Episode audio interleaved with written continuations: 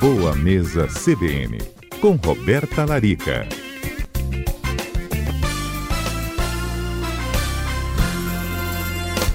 Hoje no Boa Mesa CBN a gente continua com a nossa série aqui sobre as refeições do dia a dia. A doutora Roberta já está aqui com a gente para essa missão. Boa tarde, doutora Roberta. Boa tarde a todos a Rádio CBN, a todos os ouvintes. Pois é, hoje estamos de volta para falar sobre o jantar. Será que jantar engorda? Será hum. que a gente hum. deve lanchar, jantar? comer carboidrato, não comer carboidrato, e aí? Comer depois das nove e dormir às dez e meia? Tem isso também, doutora Roberta. A gente, será, será? No horário, né? Chegamos na última é refeição, né? Teoricamente, né? Para muita gente é a última. É verdade, eu convido inclusive os ouvintes que não acompanharam né, essa série de entrevistas que, que vão lá no site da CBN, tem lá os podcasts salvos, ou na plataforma que vocês preferirem, estão salvos o Boa Mesa CBN, onde a gente falou sobre café da manhã, almoço e agora nós estamos no jantar. Doutora Roberta, na minha casa, por exemplo, é cultural a gente ter o almoço e a janta. Isso é sagrado todos os dias lá, é o encontro da família. E normalmente o jantar é uma reprodução do almoço, às vezes até com o que sobrou do almoço, volta tudo de novo à noite. Essa refeição da noite tem que ser diferente da refeição né, do almoço ou não? De maneira nenhuma, tá? Eu acho, inclusive, que é uma ótima opção aproveitar os itens que sobraram do almoço ou só esquentar, que é uma forma de você ter praticidade, né? Não perder tempo ali na cozinha. Então já faz o almoço com rendimento maior ou até mesmo aquelas pessoas que aproveitam as sobrinhas para inventar uma receita. Então pode fazer uma tortinha de forno, pode misturar lá uma carne moída que sobrou com os legumes e fazer um quibe, enfim, dá para inventar moda com as sobrinhas, fazer uma sopinha, fazer um recheio de uma panqueca. Eu acho que é, é sempre válido porque eu falo que em uma cozinha saudável, onde a gente escolhe o que a gente compra, né, para colocar na nossa geladeira, para trazer para nossa casa, a gente quer ter um aproveitamento de tudo, a gente não quer desperdício.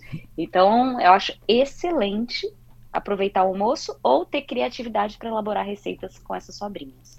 E tem que jantar mesmo? É importante essa refeição? Pois é, vamos lá. E o que, que a gente precisa pensar? Lembra que lá, quando eu falei sobre o café da manhã para vocês, né, há duas semanas atrás, eu falei daquela. É, na verdade, vamos dizer que é uma lenda, mas não é. Na verdade, a gente brinca, né, que assim, as pessoas deveriam tomar um café da manhã como rei, né, almoçar como príncipe jantar como mendigo, né? Então, assim, a gente come mais ao acordar e menos próximo da hora de dormir.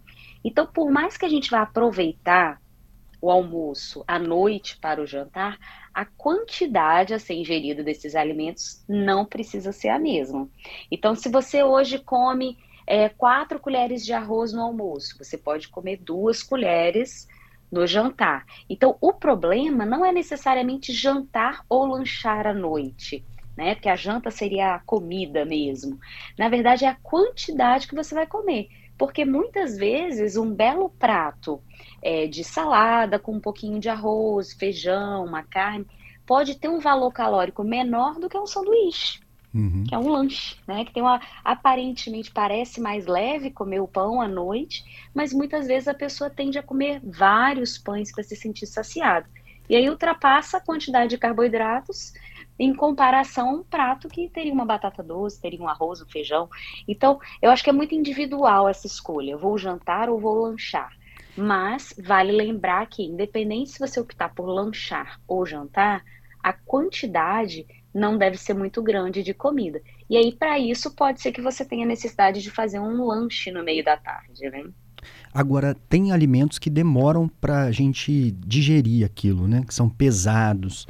A carne, por exemplo, não seria um alimento muito pesado para fazer a digestão ou, ou depende? Explica melhor para a gente, doutora Roberta. É, na verdade, olha, acho que primeiro a gente, assim, tem algumas é, individualidades, né? Eu falo que, assim, cada um de nós responde de uma maneira a certos alimentos, até mesmo um processo de digestão é individual, né, de uma pessoa para outra. Então, por exemplo, vamos supor que seja uma pessoa que tem refluxo, ou um idoso que tem uma digestão já mais lenta, uma pessoa que tem uma gastrite, uma úlcera, uma dispepsia, essa pessoa deveria comer pelo menos três horas antes de dormir Então, o jantar, a última refeição mais pesada, deveria ser três horas antes de dormir. E não recomendo utilizar as carnes vermelhas, as frituras, os alimentos muito gordurosos, como, por exemplo, um pedaço de uma lasanha à noite. Eu acho pesado, acho que poderia deixar essa lasanha para o almoço, se for o caso. Então, buscar alimentos mais leves, que seria o quê? Um arroz integral, evitar o feijão em quantidade grande, porque o feijão, o grão de bico, a lentilha são leguminosas que tendem a fermentar mais o nosso estômago, no intestino, então gera mais desconforto durante o período da noite. Priorizar saladas cozidas, pois as saladas cozidas, o processo de digestão é muito mais leve, é muito mais rápido do que comer uma salada crua, que é cheia de fibras e muitas vezes também pode fermentar e gerar mais gases. Então a gente tem como fazer pequenas substituições é, de acordo com o nosso bem-estar, com a nossa capacidade de digestão. Agora, tem aquelas pessoas também que falam assim: ah, Roberto, eu como de tudo à noite e durmo super bem. Né? Então, são aquelas pessoas que têm uma digestão muito boa, já estão acostumadas a digerir uma carne vermelha, a digerir o feijão. Então, acho que isso é muito individual mas é válido essa, essa máxima de que a quantidade do jantar precisa ser menor e pelo menos duas horas antes de deitar. Acho que isso aí, independente da, da sua digestão, vale a pena também a gente se programar. Doutora Roberta Adalberto aqui, boa tarde, tudo jóia? Oi, Adalberto, boa tarde. Olha, eu tenho uma dúvida, doutora Roberta. A gente sabe que nessa correria do dia a dia, nessa rotina agitada para a maior parte das pessoas, muita gente diz assim: ah, chega na parte da noite, eu só quero deitar ali no sofá, ficar tranquilo, de boa, não fazer mais nada. E a, aquele hábito, que é um hábito tão tradicional, importante, né, que a gente sempre orienta, que é você sentar à mesa, fazer uma refeição com calma, né, com paciência, acaba que vai se perdendo por conta dessa rotina tão corrida do dia a dia. A pessoa vai, janta no sofá, tem esse comportamento mais voltado para essa área aí. Queria saber um pouquinho quais orientações que você poderia dar para essas pessoas da gente realmente criar uma rotina de alimentação também na hora da janta. Pois é, Daberto, isso é verdade, né? Tem aquelas pessoas que chegam em casa morrendo de fome, aí eu, eu brinco que assim, abre a geladeira igual a televisão, né? E fica olhando a geladeira e fala assim, o que, que eu vou comer? E vai comendo o que tiver pela frente. Já tem aqueles outros que chegam e já liga pro Disque Comidinha, Delivery, né? E pede os lanchinhos e tal. E aqueles outros que ficam ciscando, né? Não, não para hora nenhuma para jantar, nem fazer um lanche, mas fica ciscando. Pega uma fruta, depois pega um queijo, depois pega um snack e por aí vai. Então, o jantar, ele ah, vale da mesma forma as regrinhas que a gente fez lá para o café da manhã e para o almoço, que é o que? Você precisa se planejar. Então, ah, o que, que eu vou comer na segunda-feira? Então, ah, segunda-feira é omelete, terça-feira é jantar, quarta-feira eu vou fazer um, uma sopinha. Então, já tem uma programação. Primeira coisa é planejamento. Lá, isso a gente falou lá no primeiro programa da CBN do ano. Acho que planejar é sempre sucesso para você manter uma boa alimentação. Então, você já vai chegar do trabalho sabendo qual é o jantar ou o lanche de hoje. E sentar à mesa para fazer a sua refeição com calma. Lembra aquela história que a gente falou também sobre é, engolir suas, os seus sentimentos, né, as suas emoções, aquela história da, de construir uma relação saudável com a comida, uhum. isso vale muito para o período da noite. Porque a gente chega do trabalho, muitas vezes, com fome, cansado, estressado, exatamente o que a Adalberto falou. Você quer sentar no sofá, ligar uma série, uma coisa legal para ver na televisão, e de preferência sentar com a comida já na frente para já ir comendo e assistindo a sua, a sua série ali. Então, na verdade, a gente precisa é, desvincular essa questão de alívio do estresse com comida. Eu como porque eu preciso aliviar o meu estresse. Eu bebo porque eu preciso aliviar o meu estresse. Né? Não, eu preciso chegar, de repente vai tomar um banho, vai né, desconectar do trabalho um pouquinho, vai dar uma volta com o cachorro, sei lá. Tem hum. gente que vai fazer atividade física. E aí você chega, se programa para sentar à mesa e fazer o seu jantar come devagar, mastiga bem os alimentos, depois você vai sentar no sofá. E é importante também tomar cuidado com aquela questão da do líquido, né, doutora Roberta? É importante se hidratar, mas na hora do jantar ali, ficar tomando junto. É, é verdade, assim, eu acho que isso é uma coisa que a gente inclusive falou pouco, né, né nesses né, nesses três episódios, a questão do líquido, a, a, sede, na verdade, ela se confunde muito com a fome, né? Muitas vezes a gente acha que está com fome, mas a gente está com sede. O cérebro não consegue diferenciar muito bem. Então, lembrar de estar sempre hidratando ao longo do dia, sempre ter uma garrafinha de água, um copo de água na frente, né, no seu trabalho, e ao chegar em casa, hidratar. Talvez pensar até, ah, vou chegar, vou tomar um copo de água e depois eu vou tomar banho e tal, para depois preparar o meu jantar. Porque o líquido junto com a refeição, a gente atrapalha o processo de digestão, porque você vai diluir as enzimas digestivas, né, o ácido clorídrico que o estômago produz para digestão, vai ser diluído com aquele líquido. Então a digestão se torna mais lenta, maior chance de refluxo, pior absorção dos nutrientes.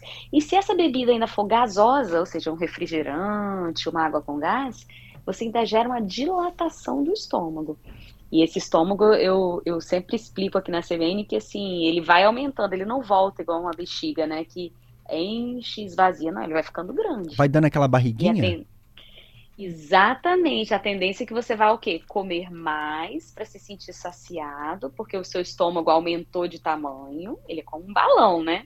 Você vai jogando comida ali e quando ele tá já quase preenchido, ele começa a liberar substâncias em comunicação com o cérebro, dizendo: "Olha, eu estou cheio". Então, pode produzir substâncias de saciedade para essa pessoa parar de comer.